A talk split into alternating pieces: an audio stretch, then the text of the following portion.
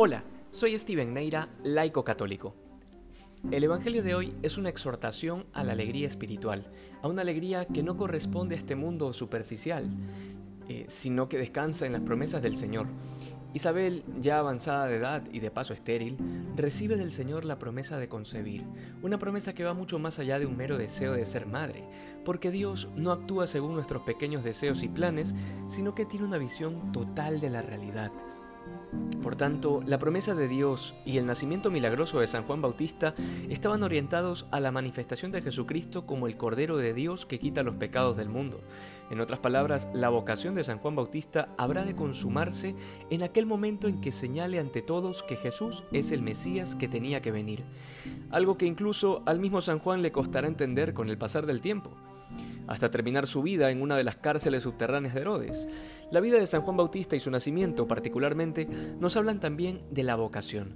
Tanto en el caso de San Juan como en el nuestro, compartimos ese llamado universal a la santidad, ese llamado a ser mártires de la verdad, es decir, testigos de Dios en medio del mundo.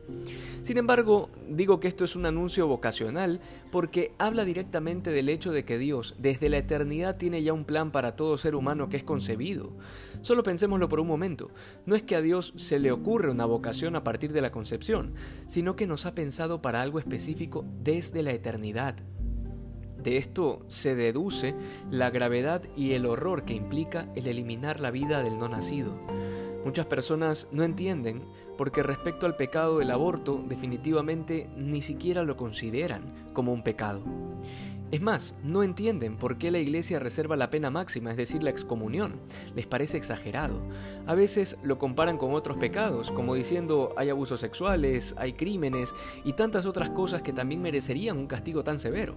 Sin embargo, juzgan así porque no toman en cuenta que la gravedad del pecado no es solo por haber eliminado una vida, que ya es algo gravísimo, sino que la vida que se elimina implicaba un proyecto de Dios que ha quedado truncado injustamente, un hijo de Dios que no verá la luz esto es una afrenta hacia el plan de Dios y hacia la santidad de la vida querida por Dios. Decía que la solemnidad que celebramos hoy nos invita a ser mártires de la verdad porque el tiempo que nos ha tocado vivir es profundamente hostil a la razón y ahogado en medio de tantas ideologías. Basta pensar en el hecho de que las verdades de la biología han quedado opacadas por un discurso irracional que ve en el embrión o en el feto nada más que un cúmulo de células. Hemos llegado a este nivel de reduccionismo de la persona humana. Zacarías e Isabel se preguntaban junto con el resto de Israel qué será de este niño. Y la pregunta tiene toda su lógica desde la perspectiva humana, porque toda vida es una vocación y un misterio, que implica un camino que hacer y un llamado por descubrir. Y esto incluye nuestra propia vida, sin importar cuántos años tenemos. No es necesario especificar que hay tantísimas personas que habiendo llegado a sus 50 o 60 años siguen sin tener la menor idea de cuál es el sentido de su vida o para qué están en este mundo.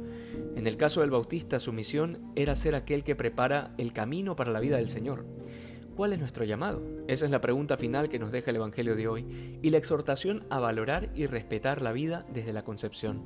Que hoy seamos más santos que ayer. Dios te bendiga.